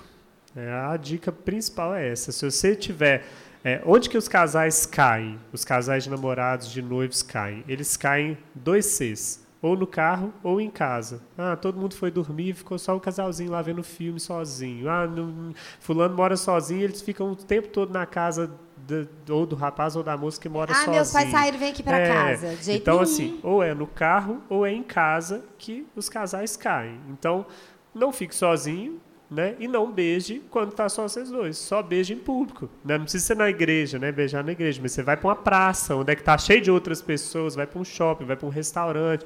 Você pode beijar no restaurante, na praça.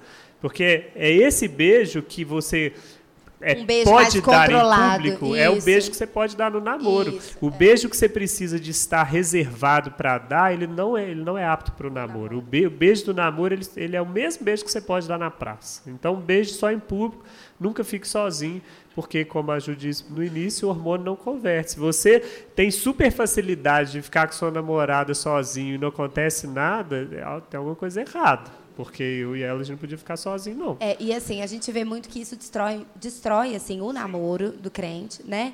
É, começa, igual ele falou, né? O Pedro falou que às vezes não consegue sair daquilo ali, né? Vem uma culpa muito grande de ambos os lados, ficam muito culpados, né? Porque não conseguiram se manter em santidade.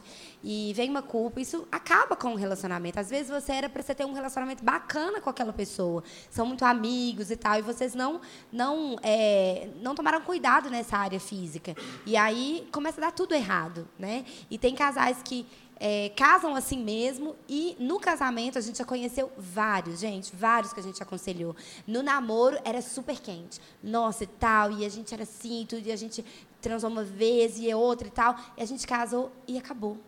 Não tem mais nada. Mais nada. Por quê? Agora pode fazer e vem uma culpa do namoro. Sabe? Algo assim que veio, assim, é, impressionante. Então, assim, deixa. Tem mais aquele ingrediente né, do, proibido, Do proibido. Né, da adrenalina, e, a- e agora que está permitido vem a culpa. E aí não Então, flui. assim, o toque físico mesmo no namoro, ele é bem restrito, né? Porque ele pode acabar com o seu namoro, né? Então, a crente também não namora muito tempo. E se namora muito tempo, né? Normalmente começa a namorar muito jovem. Eu sempre falo com as minhas filhas, assim, e falo com, com os meninos mais novos, gente... Deixa pra você namorar lá pros seus 20 anos, ou 19 anos, entendeu? Porque você vai 21, namorar 21, porque. Falando sério, gente, porque vocês vão namorar, vocês vão namorar e aí vocês vão casar, né? Não precisa ficar, ai, com 15 anos eu quero arrumar uma namorada, com 16 anos. Vocês vão namorar tanto tempo, tanto tempo, vai ser difícil, entende? Vai ser difícil aí muitas vezes, principalmente na área física, né? Então, assim, crente não fica 10 anos namorando. E se fica, tem suas dificuldades, né? Então, assim, aproveite seus amigos, sabe? Sai bastante, conversa, aproveita as amizades. Se é a vida de solteiro, pra vocês pensarem nisso após os 18 mesmo, né? Fez 18, 19 anos, aí começa. É a minha dica, tá? É a minha dica para vocês. Porque várias pessoas começaram a namorar, os meus amigos na época, né? Quando eu, crente lá na igreja, começaram a namorar com 15, 16 anos. Muitos namoraram, terminavam, namorava, terminava. Aí é, perdia a virgindade. Aí era uma tristeza, entende? Então, assim, espera estar mais maduro, né? Entrar na faculdade ou estar com um emprego bom, falar, não, agora eu posso arrumar uma namorada, porque daqui uns dois, três, quatro anos eu consigo casar, né? Então não fica correndo atrás disso, não. A vida tem muito mais, a vida é muito mais do que namoro, gente. Muito mais. É mais do que casamento. Né? É, relacionamentos são muito importantes. A gente fica pensando assim, ah, só quando eu casar, só quando eu namorar que vai estar tudo resolvido. Não. Só quando eu casar que vai estar tudo resolvido. Não. Casamento é maravilhoso, casamento é uma bênção, mas é difícil também, né? Então, se a sua satisfação lá atrás não estiver em Jesus, não estiver em você, nas suas coisas, não adianta você arrumar um namorado, não adianta você casar, não adianta nada disso, né? Então, assim, aproveita sua solteirice. Aproveita, porque você provavelmente vai ficar muito mais tempo casado do que solteiro. Então, seu tempo está acabando, né? Aproveita o máximo que você conseguir para depois falar, agora é o meu tempo de é, construir um relacionamento com alguém para ou um casamento. E também não comece a namorar sem pensar em casar. Então, quando você tem 15 anos, você está pensando em casar. Você está pensando em namorar, né? Namoro de crente é para o casamento né? Ah, não, mas eu tenho 15 anos e essa pessoa aqui que eu vou casar e tal. Tudo bem, você pode ter até esse sonho, né? Mas tem muito ainda para você andar lá na frente. Então aproveita seus amigos, né? Aproveita é, a, os acampamentos da igreja, os cultos e tal, e vá namorar quando você tiver uma maturidade maior. Meu conselho para vocês. Bola. Amém, né, gente? Estão recebendo aí? Amém. E assim, antes da gente entrar no noivado, casamento, né, assim, é, eu queria trazer um assunto polêmico que eu acho que é, que é, é, é válido para nós aqui, para a gente aprender, porque todo mundo aqui é, é, é, jovem, a maioria, né? E se eu fizesse uma pergunta, ah, quem quer casar, quem quer viver um relacionamento legal, acho que 99% do salão levantaria a mão. É, amém? Quando terminar um relacionamento? Porque a gente né, tem aquela famosa frase também que namoro de crente, ou ele termina, termina mesmo, acaba, ou ele é, é, acaba em casamento. Né? Então, o namoro ele termina uma hora. E assim, sempre é um assunto muito delicado, porque às vezes você vê que o casal está tomando uma direção, uma vida para longe de Deus, e aí você não consegue ali aconselhar, falar. Né? Quais sinais que, que você deve observar para saber se você tem que continuar com o seu namoro até o casamento ou se você tem que terminar o seu namoro ali. Porque, né, como vocês também acompanharam, eu e a Bela, a gente está começando a acompanhar recentemente alguns casais, e a gente vê vários, por exemplo, a questão da aprovação dos pais é uma delas. É. Né? Recentemente a gente teve né, uma amiga em que o pai dela falava o tempo todo, não case, não case, não case. Né? E aí o casamento, no fim das contas, acabou. Então a gente precisa estar atento a esses sinais, porque, como vocês também falaram, às vezes pelo toque físico, pelo status de estar namorando, a gente fica muito envolvido naquilo ali e a gente não ouve mais ninguém. Então, quais são os sinais aqui para a galera que namora que o namoro tem que acabar? É, primeiro, assim, é, a gente fala que o namoro de crente é para o casamento, mas namoro é um, é um período de teste, tá? Então, o namoro pode terminar, né? E quando não está legal, deve terminar. Então não fica assim, nossa, então meu primeiro namorado, eu sou crente, eu tenho que casar com ele. Gente, namoro não é casamento. É namoro é muito é... melhor você terminar do que casar. É um teste, né? Comigo deu certo com meu primeiro namorado e nós casamos, ótimo. Mas eu tenho amigas que namorou mais de uma vez e que terminaram, né? E que só depois é, é, arrumaram. Então, assim, se o seu namoro é, é, um período de teste, você pode sim terminar e deve terminar quando o negócio não está legal, né? Por exemplo, tem casal de namorado que mais briga do que curte o namoro. Esse tipo de namoro, se você procura é, um casal mais experiente, um conselho, e eles ajudam, te ajuda ali a ajustar, porque às vezes é alguns ajustes, algumas questões, te ensina, porque tudo é ensinado, né, gente? Então, assim, leia um livro de namoro, eu li vários, a gente leu junto, né? Leia um livro de namoro, então tudo é ensinado. Se você está sendo ensinado e resolveu aquele atrito entre um casal, então o namoro era ruim, era só briga, mas a gente conversou com alguém, a gente leu um livro, Deus falou com a gente, a gente endireitou, ótimo. Mas se não endireitou, se vocês brigam o tempo inteiro, né? Se é muito ruim aquele namoro, gente, termina. Termina. Uma coisa que eu sempre falo, tudo que acontece no namoro, né? Porque na, a gente fala namoro porque o noivado já é um passo à frente. É outro tipo de pensamento, né? Mas tudo que acontece no namoro é, ele potencializa no casamento. Entende? Aquilo que é bom vai potencializar. Aquilo que é ruim também vai potencializar. Então, se você não resolver no namoro, não resolver ali aquelas questões, quando você vai ter um casamento, o negócio vai ser tão ruim que você não vai dar conta. E o casamento não é para terminar. Né? A gente não casa falando assim agora, ah, não, quando der certo nós vamos Depois divorciar. que casa não tem mais essa opção. Não tem então a opção. opção. de terminar ela tá antes de casar. Depois que casou, meu amigo, você tem que fazer aquilo lhe dar certo. Então, é, no namoro, você precisa é, checar. É, primeiro, o namoro ele ele está crescendo. Né? O namoro está crescendo. A cada, se a gente olha a, a história do casal, nós estamos evoluindo, nós estamos amadurecendo, nós estamos mais perto de Deus, nós estamos nos tornando um homem ou uma mulher melhor.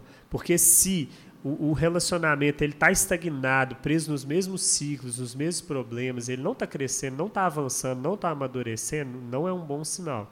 Né? Eu acho que os principais, os dois principais sinais que eu marco é o namoro está numa crescente e é, qual é a percepção das pessoas que te amam, que estão à sua volta.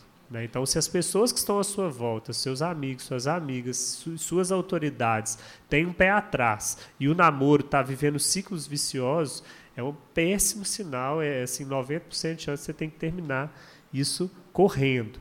Né? É, uma dica: se ele te traiu ou se ela te traiu no namoro, termina. Não case com essa pessoa que te traiu no namoro. Se te agrediu, te humilhou, se vocês têm brigas onde falta o respeito, termine. O casamento não tem respeito. Tem hora que assim, eu tô, eu tô querendo matar ela. E eu, eu, eu não falto ao respeito com ela, nunca faltei ao respeito com ela, nunca. Né? Então, se no namoro já há desrespeito, agressões, humilhação, joguinho, chantagem emocional, manipulação, sai fora, porque isso dentro do seu casamento vai ser um inferno na sua vida. Né? A grande ilusão que as pessoas têm é achar que ah, tá difícil agora, por causa de ciúme, por causa da, da fase, mas quando a gente casar e tiver só nós dois, vai ser maravilhoso, vai ser muito pior. Vai ser muito pior. Né? Então, é, o que, que você precisa checar no Tem namoro? uma frase de mulher assim, ah, não, mas quando eu casar ele vai melhorar, tipo, vai resolver Uhum. depois do casamento. Gente, não vai, não vai. O casamento não, melhora o que é ruim Só no piora. namoro, só piora. Casamento só piora o que é ruim. Então, assim, o que, que você precisa checar no namoro? Você precisa checar. A primeira coisa é compatibilidade. Quando a Bíblia fala não se põe um jugo desigual com o descrente, né, você precisa aplicar esse princípio do jugo desigual a, a, a propósito. Né, a, a- sonhos, porque se você tem uma pessoa que ama servir a Deus e uma que não, não ah, é morna na fé, não casa assim né? Você tem o sonho de ter filho e seu, seu namorado não quer ser pai, não quer ser mãe. Ah, seu sonho é ser missionário entre as nações e rodar o mundo, morar cada dia em um lugar. E o sonho da pessoa é ter uma casinha e ser dona de casa. Não, não dá. Então você tem que ver compatibilidade de, de jeito, de foco, de propósito, porque o namoro é uma época de alinhar propósito e ver se vocês juntos têm um propósito a cumprir. Agora, se você, na hora que começa a checar os sonhos, os projetos de vida, os propósitos, você vê que não combina quase nada, não é nem temperamento, porque no temperamento eh, vocês podem se completar. Né? Então, um é mais tranquilo, o outro é mais emotivo, um equilibra o outro. Então, diferenças e opostos de temperamento, de jeito, é ótimo, vocês se completam, vocês aprendem a lidar. Mas diferença ou desigualdade de projeto de vida, de sonho, de propósito, isso não tem conserto. Então, no namoro é a época de você checar o alinhamento de propósito, você checar se o namoro está numa crescente e você checar se as pessoas que te amam apoiam aquele relacionamento. Né? Então, a ilusão de. é, eu, eu lembro uma, uma conversa que a gente teve que foi muito legal, que, que eu acho que é um, um exemplo para vocês. A gente estava no curso de noivos, e no curso de noivos, assim, tem, é muito provocador, né? As apostilas, o, o- é, as lições e tal. E aí teve uma lição que começou a listar os defeitos que eu tinha e os defeitos que ela tinha. Né? E aí na lição pergunta: você está disposto, disposta a conviver com esses defeitos? Já entendendo, isso é uma característica da pessoa, não vai mudar. Ele não vai se tornar outra pessoa. Então, quando você no namoro e noivado, você conhece a pessoa mais a fundo, exatamente para você checar. Então, você, ao conhecer os defeitos dessa pessoa, você tem que se fazer uma pergunta: esse defeito, eu dou conta de conviver com ele o resto da minha vida, ou eu só vou conseguir casar com essa pessoa se ela mudar isso? Porque se a pessoa tiver que mudar algo muito forte dela para que o casamento dê certo, é, é um sinal de que você não deve seguir em frente. Né? Então, você, quando conhecer os defeitos, você tem que avaliar: eu dou conta de conviver? Ou é um pré-requisito para mim que ela mude isso? Né? Se você chegar nessa barreira, eh, talvez seja melhor você ter. Ô, gente, quem muda defeito do outro é só Jesus. Entende? É só Deus que muda as questões que a gente tem, né? Eu posso ajudá-lo, eu sou ajudadora dele. Eu posso ajudá-lo, posso mostrar o caminho, eu posso ir junto com ele, tudo, mas quem muda mesmo as questões é só Deus, né? Então, assim, se você vai achar que você que vai mudar a outra pessoa, né, você não vai mudar. Você não vai. Então, assim, a gente tem que é, ver assim, olha, eu, eu, nessa época, né, ele tinha uma, uma, questão nele assim que eu ficava, ai, me incomodava demais. E aí eu pus na balança se o que me incomodava demais é, era algo algo que desabonava o meu casamento com ele, né, no curso de noivos ali, ou se tudo que a gente tinha, tudo que era bom, tudo que nós, né, o que a gente construiu, se aquilo ali é, valia a pena. Quando eu coloquei na balança, o defeito dele ficou lá embaixo. Porque tudo que a gente tinha construído, todo nosso relacionamento, todas as qualidades dele, né, tudo que ele fazia por mim, ficou lá em cima. E quando a gente casou, o defeito dele, que me incomodava, ele veio junto. Mas eu, eu tomei uma decisão lá no noivado de que eu não ia implicar com esse defeito, mas que eu ia ajudá-lo a, a ser melhor né? E foi isso que aconteceu. Eu fui ajudando ele ao longo da vida e ele ficou ótimo, né? Melhorou em, em muitos aspectos. Então, é, é, uma das coisas que desabona mesmo é você pensar assim, não, isso me irrita profundamente. Às vezes nem é um defeito, às vezes é um jeito da pessoa, né? Teve um, um, casal, né, que, que o cara falou assim, ah, eu não sei se eu vou casar com ela porque eu não gosto do, do jeito que ela veste, tipo, das roupas e tal. Tipo assim, então, filho, não tem que casar né? Porque você não acha bonita as roupas que, que a sua namorada veste e tudo. Então tem, ela é. não tem que mudar. Casar com a baranga não dá, né? tem, tem casal que quer que quer mudar tudo. Tipo assim, ah, você usa. Falar, ah, eu não vou usar mais unha assim porque meu namorado não gosta. Uma coisa ou outra de você mudar, tudo bem. Mas você já viu aquele namoro que, que quer mudar a pessoa por inteiro? E aí a pessoa muda por inteiro, ela não sabe nem quem ela mais é, né? Isso pode até, em alguns casos, ser um namoro abusivo. Então tem que sair fora disso, né? Se você começa a perceber, meninas, que você não tem amizade mais, que é só vocês dois, né? Meninos também, que o namoro está isolado, é um sinal de alerta, né? Namoro, ele não tem que ser isolado, de jeito nenhum. Sim. Né? Então, se você está isolado com o seu namorado, se você só sai com ele, se você só. Tudo com ele, tudo com ele, você não sai com as suas amigas, você não sai em turma e tudo, tem alguma coisa errada também nesse relacionamento. Né? É, porque quando você casar, também você precisa de pessoas, todo mundo precisa de pessoas, né? A primeira coisa que homens agressivos e manipuladores fazem é cortar seu ciclo de relacionamento, te afastar do mundo. É. Aprende aí, ó. Glória a Deus. Pegou aí, vocês estão namorando, vocês estão vendo que não é problema terminar namoro. Às vezes é uma bênção para a sua vida. Eu mesmo conheço alguns que já terminaram até noivado. Né? Claro, Ontem mesmo também. na célula, o Alexandre deu um testemunho lá na célula, na multiplicação de uma célula, que ele também né, testemunhou isso lá para nós, e que terminou o noivado, e eu, ele falou uma palavra muito legal, que foi um livramento para a vida dele.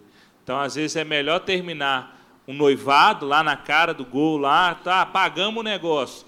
É melhor conviver né, com as dívidas do que com um casamento, né, com o opróbrio, que um casamento ruim deixa é, na pessoa. A gente conhece uma pessoa que terminou o casamento três dias antes da festa do casamento é, o, o, noivado, né?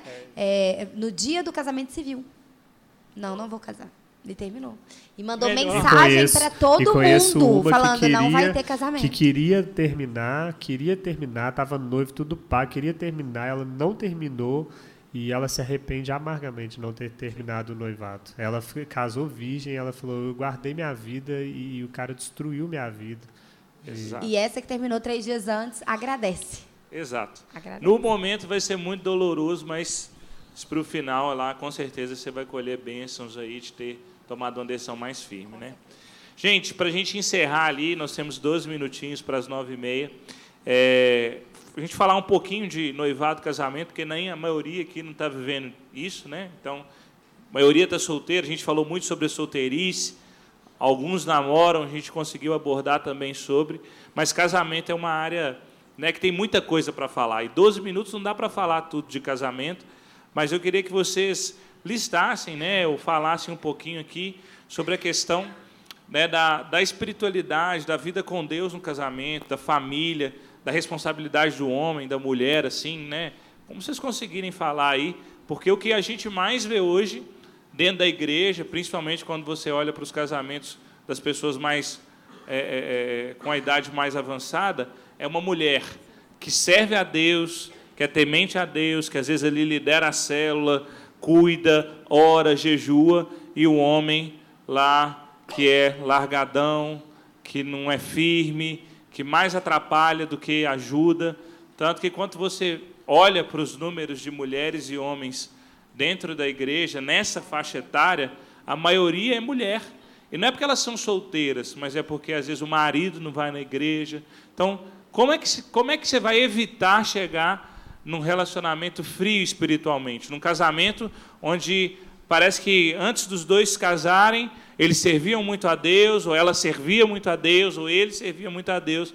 Eles casaram e parece que a família enterrou assim a espiritualidade, né? Como é que a gente consegue olhar para o casamento nessa ótica assim? É, a, a espiritualidade individual é um dos principais termômetros de uma ajuda para o casamento, né? Porque é, o que, que atrapalha o casamento? Né? O próprio Jesus fala, né? Por causa da dureza do coração. Qual é o grande inimigo do casamento? É o orgulho. Né? Então, quando você está frio espiritualmente, seu orgulho cresce. Quanto mais carnal você tiver, é, pior marido ou pior esposa você vai ser. Porque você tem mais ciúme, você tem mais é, carência, você, você briga mais, você está menos disposto a se sacrificar. Né? Então, é, cada um precisa cuidar da sua espiritualidade, mantendo a chama de sua paixão por Deus é, viva e mantendo o espírito no controle da vida e não a carne. Né? Então, essa é a principal questão que, quando você é, não está bem com Deus, o casamento piora significativamente. Né? Então, as fases que a gente está mais carnal e tal, são fases difíceis dentro de casa.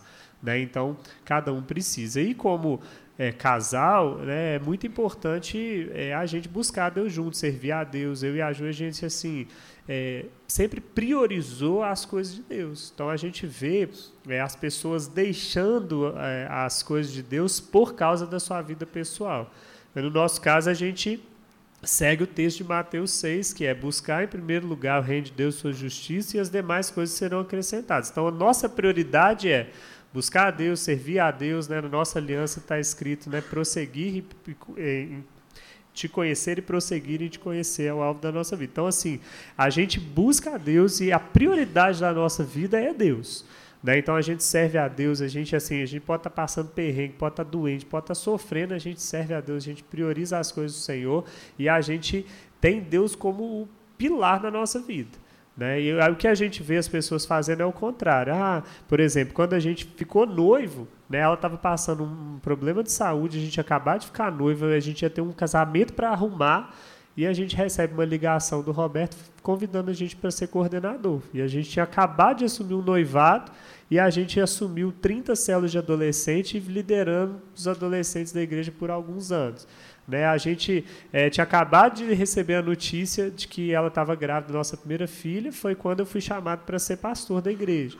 Então a gente vê pessoas, ah, não, eu tenho que estudar para vestibular, vou largar minha célula, ah, não, eu tô, tô noiva agora, vou casar, não vou servir mais, não vou na igreja mais, não vou na célula. Então, assim, primeiro lugar é Deus e as coisas de Deus. O resto é acréscimo. Né? E aí você prioriza Deus, ele arruma sua vida, põe sua vida em ordem e te abençoa e te ajuda a fluir nas outras coisas. Né? Então, o nosso casamento sempre teve uma prioridade: Deus, o reino de Deus, as coisas de Deus. Né? E ele cuida de nós, tem cuidado de nós até aqui. Aí continua sendo assim na criação dos nossos filhos, né? Então, é, a maternidade quando chega, né? Assim, a gente tem rotina a ser seguido, filho e tal, mas Toda rotina é seguida, exceto quando tem a célula, quando tem os cultos, quando tem as coisas da igreja, porque os meninos vão, tudo junto desde é, pequeno. A gente conhece né? vários então, eles, A gente que... prioriza também. Foi assim no nosso namoro, foi assim no nosso noivado, no nosso casamento sem filhos, no nosso casamento com filhos. Os nossos filhos aprendem a viver igreja desde pequenininho. É, a gente não abre mão de servir a Deus e de continuar, né? É, é, as crianças lá em casa brincam de célula, brincam de, de batismo, brincam de batizar, né? Então elas amam e assim a gente vê vários casais que quando começa a ter filho param de ir na célula. Não, não vou na célula porque meu filho dorme sete horas, eu não posso na célula mais. Né? E aí tem casais que ficam anos. Então você, assim, então você vai esperar seu filho crescer para você voltar aí para a célula. Né? Aí sabe o que, que acontece? O filho cresce, a família volta aí para a célula, e aí o filho está na adolescência desviado e o pai fica desesperado. Não, mas eu, eu quero que você vá para a igreja. Fala, mas durante a infância toda do seu filho você não priorizou a igreja, não priorizou as coisas de Deus e agora você quer que na adolescência ele priorize? Não, você tem que priorizar a célula, priorizar o culto, priorizar sua, seu devocional, sua busca. Seu filho vai imitar o que você faz. Não adianta você tratar ele de um jeito e quando ele crescer você querer que ele faça outra coisa, ele vai te seguir. Então, se isso é um valor para você, com filho, sem filho, você tem que estar lá. Né? E a gente é muito regular nas coisas, a gente é muito constante nas nossas responsabilidades, né? E a gente vê muitos casais que, que criam muito mal os filhos nesse sentido. E quando os filhos crescem, eles, eles passam perrengue porque não, não ensinou, né? Nossos filhos amam, amam Deus, amam estar nesse ambiente, é o ambiente deles né? Porque a gente está lá. Então a gente pega menino, a gente como menino de um mês, a gente bebê conforto, estava no GD, estava na célula, né? Igual o Pedrão e a Bela estão começando assim com a Sofia já. Então é assim, né? Nossos filhos, os três filhos, eles frequentam célula de GD desde bebês. Né, e, e, e, vão continuar, porque daqui a uns anos eles vão estar liderando a célula de GD deles. Amém. Glória a Deus. Bênção demais ter os dois aqui. É, um dos intuitos né, de trazê-los aqui para vocês e para a gente poder aprender com, com vocês, né, com eles, é que cada vez mais eu vejo que o quanto que um relacionamento ele é importante na vida de alguém. Ele tem um poder muito forte de te fazer crescer, de te funcionar, de te dar uma família linda, como eles têm, como eu tenho, como vários aqui têm, né? Mas ao mesmo tempo a gente tem vários exemplos de relacionamentos que destroem, que acabam com a vida das pessoas. E ninguém entra aqui, né, é, buscando o Senhor e querendo mais de Deus para ter um casamento desastroso, para ter uma casa horrível, né? Todo mundo aqui sonha, de fato, em viver o melhor de Deus para a sua própria vida. Então, acho que você ouviu conselhos hoje que eu ouvi quando eu fui minha primeira conversa antes de namorar, no período de oração, fui lá na casa dos dois Fizeram cachorro quente, lembro até hoje, né? É, é, numa mesinha ali que mal cabia nós quatro, né? Tinha que tirar o cachorro quente para pôr a sobremesa, porque não cabia na mesa.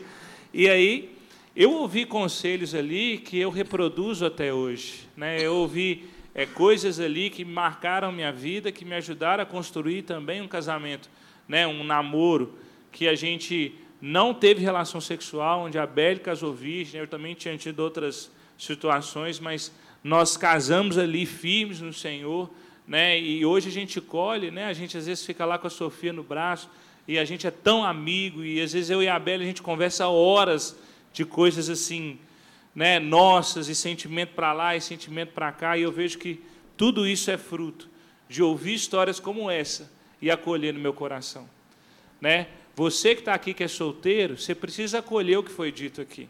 Né? Você que está namorando, você precisa acolher o que foi dito aqui. Às vezes você fica brincando, né, cedendo aos desejos da carne. O futuro da sua vida você não brinca. Né? Jesus pagou um preço altíssimo pela sua vida para você brincar com seu futuro assim, entregando o seu coração e a sua vida na mão de qualquer um. Então, assim, é, é, é Breno, Ju, muito obrigado por essa noite, foi incrível. Acho que assim, a gente recebeu demais, né, gente? Então, eu acho que esse é um pontapé para a gente viver relacionamentos saudáveis daqui para frente. Amém? Amém? Então, né? E...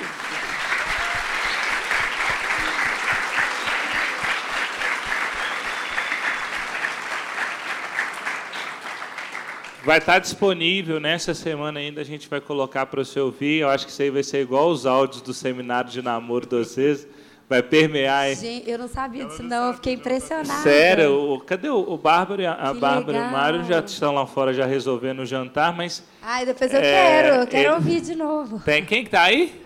Ah, vocês aqui, vocês ouviram, né? Começaram a namorar. A ali. gente era novinho, a gente tinha, foi 2011 que a gente gravou isso, a gente tinha, a gente era recém-casado, a gente não tinha nem é, filho ainda. A pois. gente, é, né, não sei se você sabe, a gente fez um acampamento que os meninos queriam é, saber sobre assunto de namoro e a gente fez um acampamento só focado falando sobre isso, né? E eles Sim. gravaram Gravou os áudios. O áudio no iPhone, e eu fiquei sabendo assim, que as pessoas ainda usam isso. Usam. Eu fiquei impressionada, fiquei muito feliz. Ah, é. Ah, que regravar. Né? Amém. Vamos ficar de pé? Eu queria que eles orassem por nós. Então, você que está aí solteiro, põe a mão no seu coração aí. É, nós vamos orar. Eles vão orar por nós. Então, está solteiro? Põe a mão no coração aí, feche seus olhos. É muito sério isso que a gente vai fazer aqui agora. Você que está namorando, né? Às vezes você está do lado da sua namorada aí, é, é, é, dá a mão para ela aí. Você que está noivo também, dá, dá a mão para sua noiva. Você que está casado aqui também. Eles vão orar por nós, por cada fase da vida. Aqui dentro desse salão tem pessoas de vários e vários momentos de vida. Mas todos nós temos algo em comum. Nós somos salvos pela graça, mediante a fé no nosso Senhor Jesus Cristo. Isso nos faz irmãos no Senhor. Então, nós somos unidos em Cristo. E se um de nós erra, e se um de nós está indo mal, é péssimo para nós. Nós queremos que todo mundo vá bem, que todo mundo tenha relacionamentos assim saudáveis, que nós sejamos exemplos. Nós estamos cansados de perder gente por causa de pecado no, no namoro. Sabe? Gente que às vezes afunda e afunda e afunda e afunda por causa de sexo no namoro não consegue mais se enxergar servindo a Deus porque está lotado de pecado até a tampa. Nós também não queremos mais você que é adolescente, você que está iniciando a sua vida aí, ficando com as pessoas, beijando cinco, seis bocas. Para que isso? Eu te garanto que o final da sua vida, se você continuar fazendo isso, vai ser uma vida desastrosa. E você que está namorando, né? Às vezes você está num namoro ruim para danar mas você não quer terminar para não falar que, você, que os seus amigos estavam errados. Seu orgulho, como o Breno falou. Reflete aí. Às vezes é hora de dar um passo mais ousado. Às vezes é hora de você guardar seu coração. Então eu queria pedir para o Breno, para a Ju orar, orar por nós, orar pelos corações. Pedir para Deus mesmo aí, né, guardar os nossos corações.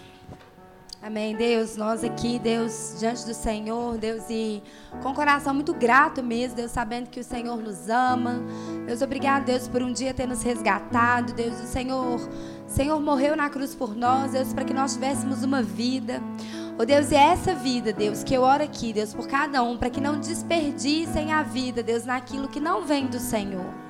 Oh Deus, eu oro, Deus, por cada jovem aqui, solteiro, Cada um, Deus, que está sonhando, Deus, em ter algo, Deus, em namorar, em ter um casamento futuro.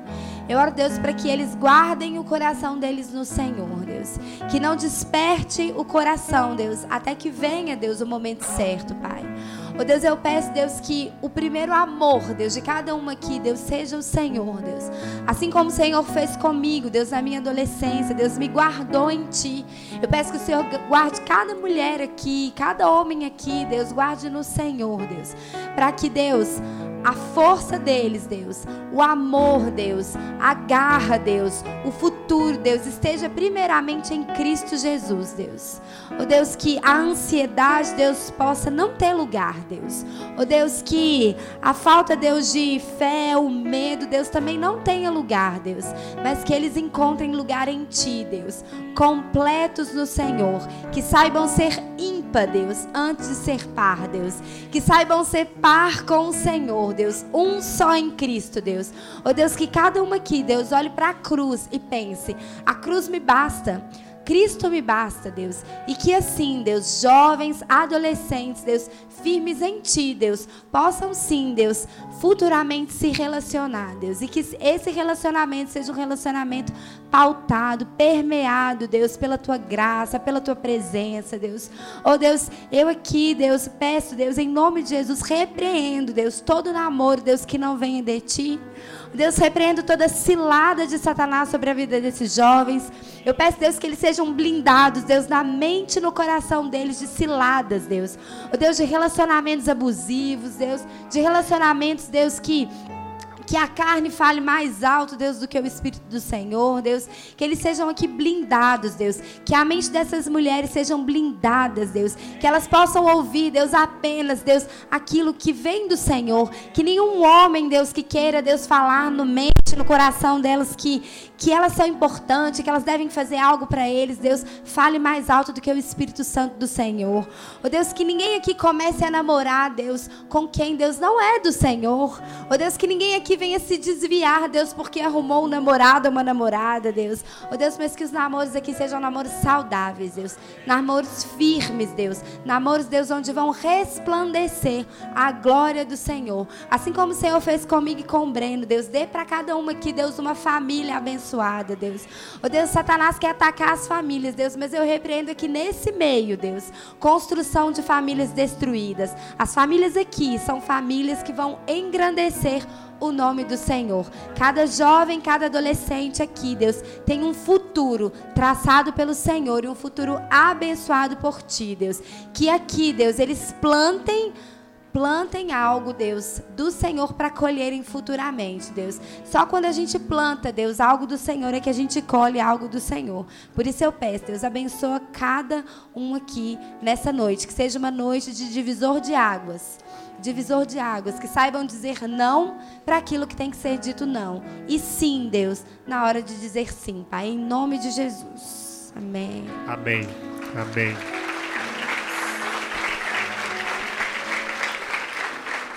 Quando você entrou aqui, você recebeu esse bilhetinho com esse pirulito e está dizendo sobre tudo o que se deve guardar. Guarda o seu coração. Sobre tudo o que se deve guardar. Guarda o seu coração. Por quê?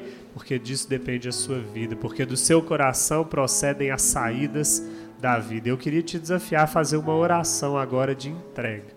Entrega agora o seu coração para Jesus. Entregue, feche seus olhos e fala com Jesus assim: Jesus, o meu coração eu entrego ele para o Senhor. Eu consagro. Se você ouviu aqui enquanto a gente falava e percebe que de alguma maneira tem algum ídolo aí no seu coração, entregue esse ídolo para Deus. Entrega o seu coração, entrega o seu sonho, o seu futuro. Entrega tudo que você tem nas mãos do Senhor. Ele te ama tanto. É o melhor lugar para você esconder o seu coração. O melhor lugar para você guardar o seu coração é nas mãos de Deus, porque Deus tem o melhor para você. Então ore entregando o seu futuro, entregando sua ansiedade, entregando seus medos, entregando seus sonhos.